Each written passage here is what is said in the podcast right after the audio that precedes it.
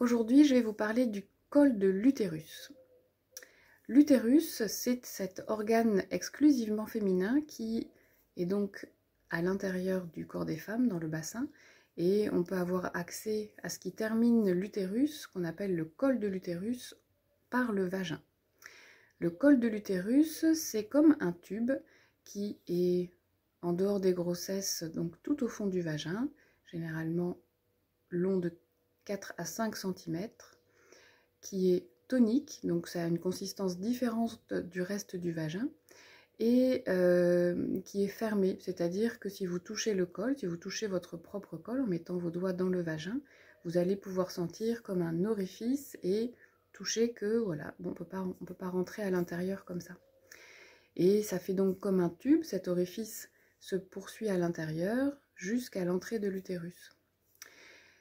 Et ce col de l'utérus, donc c'est ce qu'on va regarder en partie quand on fait un toucher vaginal.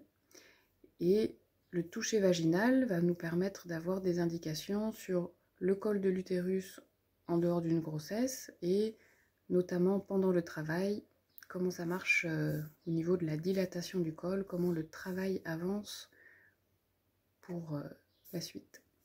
C'est un examen qui était fait de façon très systématique euh, en dehors des grossesses et pendant les grossesses. Et puis finalement, peut-être en, s'harmonisant un peu avec des pratiques euh, dans les pays qui nous entourent, on s'est rendu compte que de le faire de façon systématique, ça avait quand même pas beaucoup d'intérêt.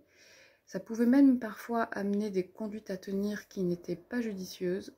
Et c'est quand même un examen qui est très invasif puisque on rentre complètement dans votre intimité. Donc s'il a une utilité, c'est important de le faire et que vous soyez d'accord avec ça. Par contre, si ça n'a pas d'utilité, si ça ne va rien nous apporter de plus de le faire, eh bien autant ne pas le faire. Voilà pour le toucher vaginal.